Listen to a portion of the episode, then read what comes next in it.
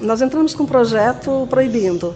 Aí, conversando com os vereadores, enfim, é, eles acharam melhor fazer a retirada do projeto e que eu visse uma melhor forma. Eu disse a eles que eu não iria desistir, que ia buscar um caminho para então regulamentar. E agora nós entramos, estamos entrando com um projeto de lei pedindo a regulamentação dos flanelinhas junto ao município. E como que seria essa regulamentação?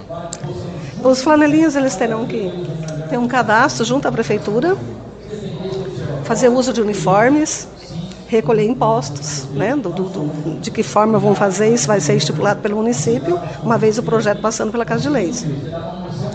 E eles poderão atuar nas ruas onde não tem estacionamento regulamentado. Por exemplo, onde tem zona azul, onde tem o estacionamento cobrado pelo município, ali é de responsabilidade do município, eles não poderão atuar.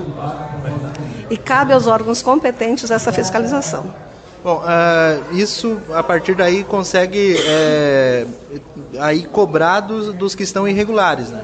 Com certeza. É, quem quiser realmente trabalhar, ele não vai ter problema em, se, em ter um cadastro junto ao município, concorda comigo? A pessoa de bem, ela não vai se incomodar de ter um cadastro. E uma vez esse cadastro, você pode identificar também pessoas que estão ali abusando ou então extorquindo dinheiro.